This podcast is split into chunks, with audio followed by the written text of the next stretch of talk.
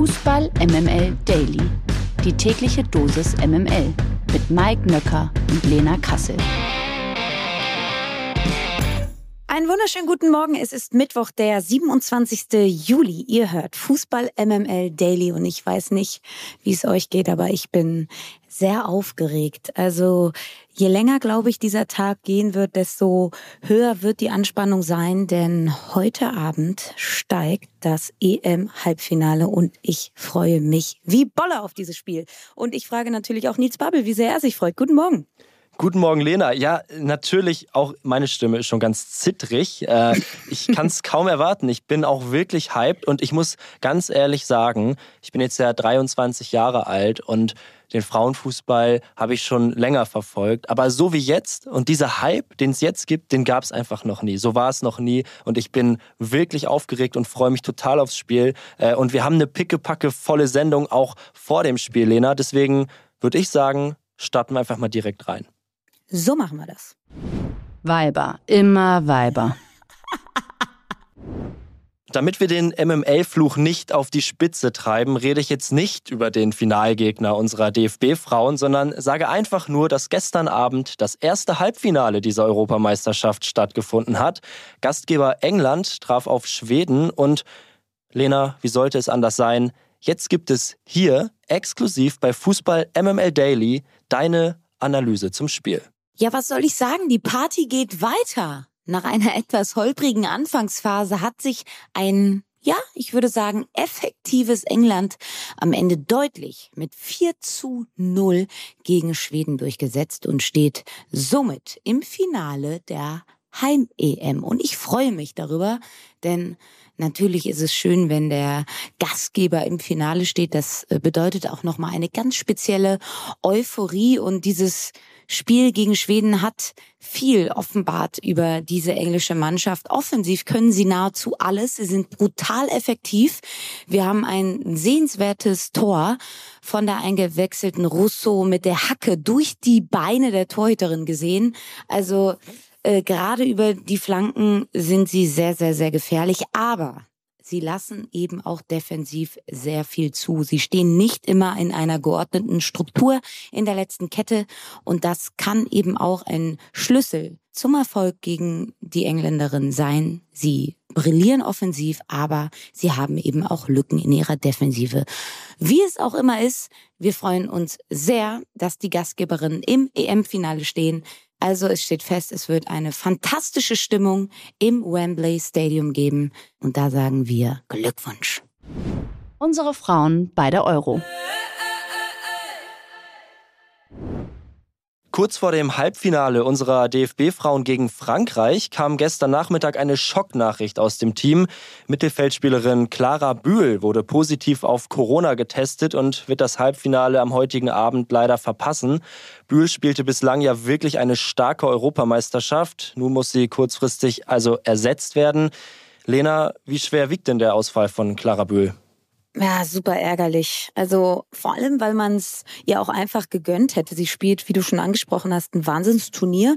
Wir haben ihr auch so ein Stück weit den Halbfinaleinzug ja zu verdanken. Sie hat gegen die Österreicherin diese, dieses erste Tor ja maßgeblich mitgestaltet, insofern, dass sie halt einfach diesen Zweikampf da gewonnen hat und ähm, dementsprechend dann den Pass zu Lina Magul gespielt hat. Also ihre Körperlichkeit, die wird fehlen. Und ja, wir haben einen breiten Kader und auch einen qualitativ breiten Kader. Ich denke, dass eine Jule Brandt Clara Bühl ersetzen wird. Ähm, ein Rising Star, 19 Jahre jung, ähm, gilt als große, große, große Zukunftshoffnung für und bei den deutschen Frauen. Aber sie hat eben nicht diese Körperlichkeit, diese Physis, die eine Clara Bühl schon hat. Sie hat offensiv bringt sie alles mit, aber der Rückwärtsgang, da muss sie noch ein bisschen zulegen und deshalb wird es, glaube ich, ein anderes Spiel werden auf dieser linken Seite, ähm, was äh, Jule Brandt auf den Rasen bringen wird. Das werden sicherlich auch die Französinnen wissen, dass da eine 19-Jährige ihren Startelf-Einsatz bei diesem Turnier feiern wird. Kann aber auch Segen sein, weil sie vielleicht auch ein Stück weit unausrechenbar ist. Du hast gerade die Rückwärtsbewegung angesprochen. Wird das heute Abend auch ein Schlüssel zum Erfolg sein? Ich will gar nicht so viel verraten, denn ich möchte an dieser Stelle euch nochmal darauf hinweisen, dass ich am heutigen Nachmittag wieder Three Ways to Win ähm, für euch vorbereiten werde. Das gibt es auf dem Fußball MML TikTok-Kanal oder bei Instagram. Ähm, da gibt es ein kurzes Video und da werde ich eben drei Schlüssel zum Erfolg erklären. Ich sage nur so viel. Standards vermeiden und das Tempo der Französinnen ähm, irgendwie schaffen, in Schach zu halten. Das werden zwei ganz, ganz, ganz große Schlüssel äh, bei diesem Spiel heute Abend werden. Gut, den Rest sehen wir dann nachher bei TikTok und bei Instagram unbedingt abchecken. Folgt den Accounts und dann, nachdem ihr top vorbereitet seid, setzt ihr euch vors Fernsehgerät, denn das ZDF überträgt natürlich live das deutsche Spiel heute um 21 Uhr Halbfinale gegen Frankreich. Lena, wir drücken tatkräftig die Daumen und ich bin wirklich extrem gespannt auf deine Stimme am Donnerstag. Wehe, du hast es gejinxt. Nils Bubble, wehe. Die MML Gerüchteküche. Nach dem kurzfristigen Ausfall von Sebastian Aller ist Borussia Dortmund weiter auf der Suche nach einem Ersatzstürmer. Der BVB soll nun angeblich ein Auge auf Mauro Icardi geworfen haben. Der Argentinier von Paris Saint-Germain steht beim französischen Meister auf dem Abstellgleis. PSG will ihn wohl von der Gehaltsliste bekommen. Und laut Sky Sport könnte sich Icardi einen Wechsel zum BVB durchaus vorstellen. Lena, wie sieht's denn mit deiner Vorstellungskraft aus? Icardi zum BVB, würde das passen? Also ich fühle es überhaupt nicht. Ähm, ich glaube, die Borussen brauchen jetzt eben einen Stürmer, der sofort funktioniert, weil ähm, der potenzielle Stürmer eben die Hinrunde vermutlich absolvieren muss. Das heißt, es gibt gar keine Zeit für eine lange Eingewöhnungszeit. Das wird nicht funktionieren. Im besten Falle holst du also einen Spieler, der die Bundesliga schon kennt, das ist bei Mauro Icardi nicht der Fall. Und im besten Fall holst du einen Spieler, der im Rhythmus ist, der irgendwie gerade ja, einfach Spielrhythmus hat, der sich gut fühlt, der selbstbewusst ist, der ein Selbstvertrauen hat. Und das trifft eben alles nicht auf Mauro Icardi zu, der wirklich jetzt schon seit zwei, drei Jahren auf nicht mehr als 20 bis 25 Ligaspiele kommt. Das ist wirklich sehr, sehr mau. In der vergangenen Saison waren es 24 Einsätze und dabei sind nur vier Tore rumgekommen. Also er hat seine beste Zeit schon, schon lange hinter sich und von daher glaube ich, wird er erstmal ähm, auch das Gehaltsgefüge, selbst wenn das nur eine Laie ist. Ich glaube jetzt nicht, dass er so dermaßen auf Gehalt verzichten möchte. Da wird er sicherlich einiges gewöhnt sein bei PSG. Und man hat ja auch noch so ein bisschen im Hinterkopf diesen Inter Mailand-Abgang, der jetzt auch nicht ganz ruckelfrei vonstatten gegangen ist. Schätze ihn auch irgendwie als schwierigen Typen ein. Von daher, boah, ich glaube, da macht sich Borussia Dortmund eine Baustelle auf, die sie gar nicht brauchen. Von daher, ey, ganz ehrlich, dann eher Christoph Piontek.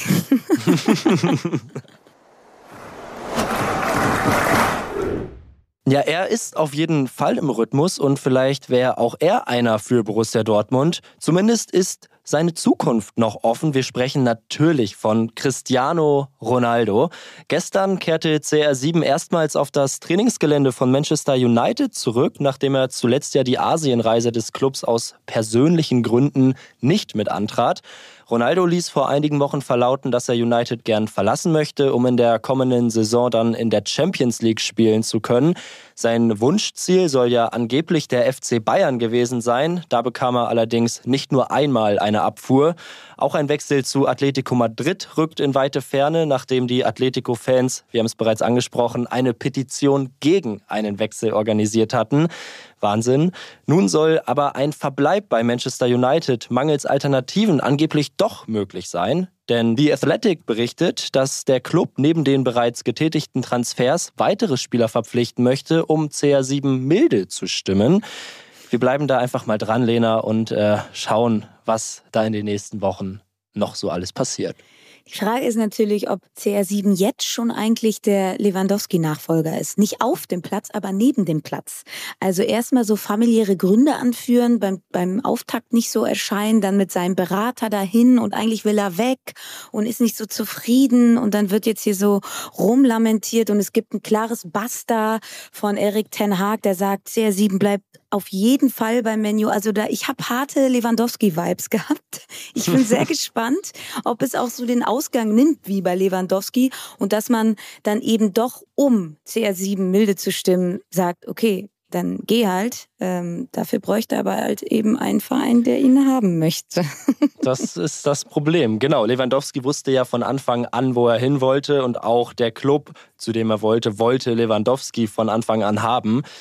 Jetzt äh, haben wir eine andere Situation. Ronaldo will ja angeblich zu den Bayern, aber die sagen teilweise unverständlich, teilweise verständlich, nein, hier geht's nicht weiter für dich, Cristiano. Und von daher hat er halt einfach nicht die Alternativen. Aber wie gesagt, wir schauen uns das noch mal ein bisschen an. Wir haben ja noch ein paar Wochen Zeit, dieses Theater weiter zu beobachten.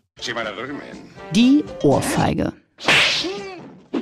Die kassiert heute der FC Barcelona von der englischen Fußballlegende Gary Neville. Der ehemalige Star von Manchester United attackiert Barca wegen des Umgangs mit Frankie de Jong. Zitat: De Jong sollte rechtliche Schritte gegen Barca in Erwägung ziehen und alle Spieler sollten hinter ihm stehen, schrieb Neville bei Twitter. Und weiter: Ein Verein, der ein Vermögen für neue Spieler ausgibt, während er denjenigen, die er unter Vertrag hat, nicht das volle Geld zahlt, ist unmoralisch und verstößt gegen die Regeln. Ja, Hintergrund von Nevilles Kritik ist eine angebliche Forderung der Katalanen an Frankie de Jong. Einem Bericht der AS zufolge habe Barca-Trainer Xavi dem 25-jährigen Mittelfeldspieler zwar mitgeteilt, dass er dessen Zukunft durchaus in Barcelona sehe und er dort eine wichtige Rolle einnehmen könne. Allerdings klappe das nur, wenn de Jong bereit sei, auf die Hälfte seines Jahresgehalts zu verzichten. Dem Bericht zufolge verdient de Jong bei Barca rund 30 Millionen Euro im Jahr. Sollte sich de Jong auf eine Summe von 15 Millionen Euro pro Jahr einlassen, könne er bei Barca bleiben. Lena, also jetzt mal unabhängig von diesen Summen, bei denen man einfach nur den Kopf schütteln kann. Wir haben ja vor einigen Wochen viel über Wertschätzung gesprochen. Insbesondere beim FC Bayern kam das Thema zuletzt häufiger auf, aber mhm. das hier toppt doch wirklich alles, oder? Ja, vor allem, ich glaube wirklich, dass das juristisch, also es klingt ja schon fast nach so einem Vertragsbruch, ne? Also Frankie de Jong hat ja sicherlich einen Vertrag unterschrieben, wo eben ein Jahresgehalt von 30 Millionen Euro drinsteht. Also frage ich mich jetzt, ähm, wie Barca da schon wieder so einen Graubereich finden mag, aber ganz ehrlich, eigentlich wundert es mich nicht, finden sie ja auch bei ihren Ausgaben, die äh, wirklich diametral auseinanderliegen mit ihren Einnahmen. Also ja, mittlerweile echt unsympathisch, was Barca da für ein Bild nach außen abgibt. Haben wir auch äh, vor ein paar Wochen schon angesprochen, ähm, dass sie da auch einfach äh, echt ein schlimmes Gedankengut pflegen, wie man mit Geld umgeht und den Hals irgendwie nicht voll kriegen, ein Stück weit auch ihre Identität dafür verkaufen oder äh, insofern, dass sie ihre TV-Rechte abgeben und nur um mehr Geld zu haben. Also das ist alles sehr, sehr, sehr unsympathisch und auf der anderen Seite natürlich auch Frankie de Jong, der ja öffentlich äußert, er möchte bei Barca bleiben. Er will aber gar nicht weg. Ähm, das ist, da sprechen wir dann eben auch über Commitment zum Verein, was es in diesem modernen Fußball eben auch nur noch selten gibt. Also ganz strange. Der letzte, der das gemacht hat, war übrigens Martin Hinteregger. Äh, ich hoffe, dass es bald nicht den Frankie Cup gibt, sonst ist seine Karriere bald vorbei. Liebe Liga. Gestern haben wir ja mal einen Blick auf die bisherigen Transferaktivitäten des FC Augsburg geworfen und eine erste kleine Vorschau zum FCA gewagt. Heute machen wir nahtlos weiter. Ergänzen möchten wir natürlich noch kurz, dass die Augsburger vor der Verpflichtung von Elvis Rexbitschei stehen. Der defensive Mittelfeldspieler kommt vom VfL Wolfsburg und soll den langzeitverletzten Niklas Dorsch ersetzen. In der vergangenen Saison spielte Rexbitschei für den VfL Bochum und um den soll es jetzt gehen. Die Bochumer stehen ja vor dem verflixten zweiten Jahr in der Bundesliga. Die letzte Saison war überaus erfolgreich. Man landete nach dem Aufstieg recht souverän auf Platz 13. Lena, was ist denn dein erster Eindruck? Kann der VfL die Leistung auch in dieser Spielzeit bestätigen? Ja, wir haben ja gestern schon über meine tolle Stecktabelle gesprochen. Mhm. Und ich mhm. öffne, ich öffne die jetzt nochmal. Oh, ich bin gespannt. Und ja. leider muss ich euch sagen, den FC Augsburg hatte ich ja gestern auf Tabellenplatz 17 ähm, getippt und der VfL befindet sich bei mir leider auf dem 18. Tabellenplatz. Nein, es, Lena. Ja, ja, es tut mir leid, Mickey Beisenherz wird sicherlich auch ein paar Tränchen verdrücken. Ähm, das Problem ist allerdings, wenn man sich jetzt mal ein bisschen den Kader anschaut und sich mal ein bisschen die Testspiele angeschaut hat und sich generell mal mit dem VfL Bochum vor diesem Saisonstart auseinandersetzt, dann muss man leider festhalten, dass sich der Kader nicht verstärkt hat, sondern eher verschlechtert.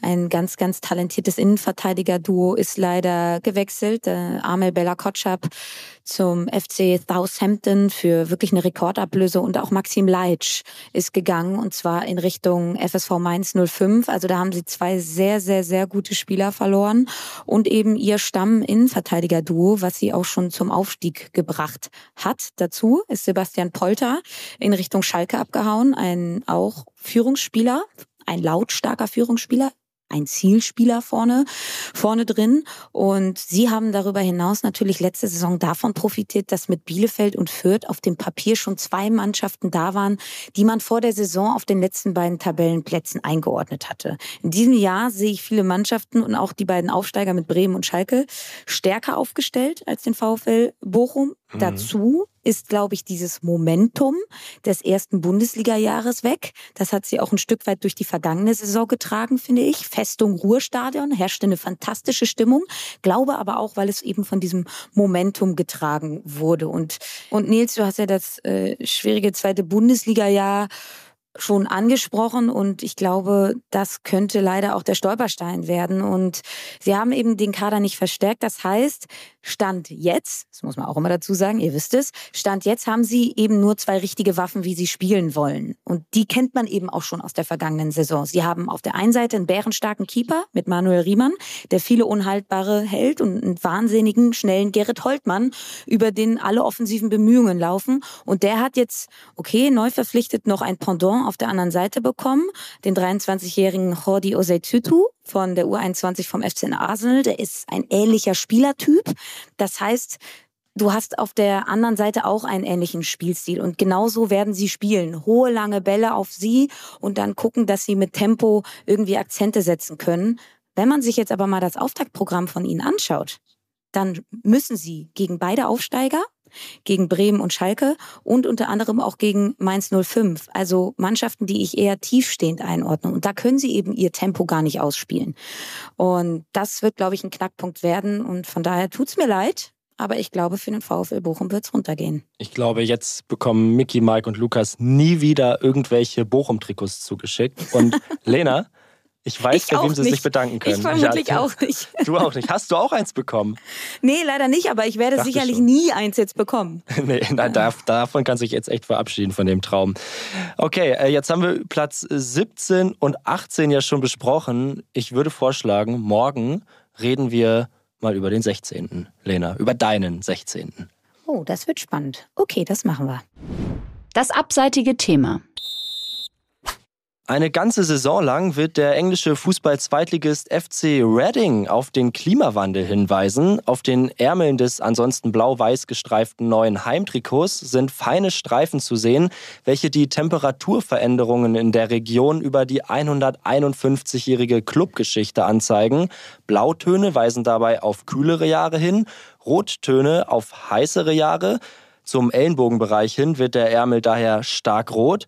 Schaut euch das Trikot doch gern mal an. Ist wirklich ganz gut, ganz spannend geworden. Vielleicht trägt es ja auch zumindest so ein bisschen zum Verständnis des Klimawandels bei.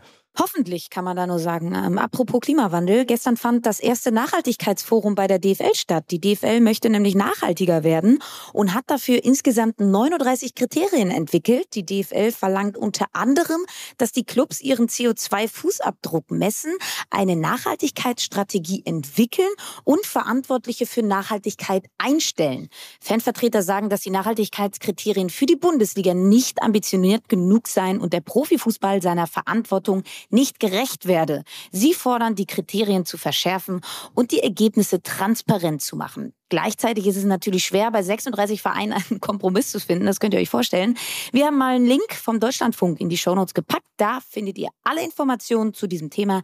Ist wirklich ganz spannend und schaut da gerne mal rein. Und Nils, wir schauen jetzt nachher Fußball. Ja, nachher, jetzt noch nicht. Jetzt arbeiten wir beide noch mal ganz fleißig.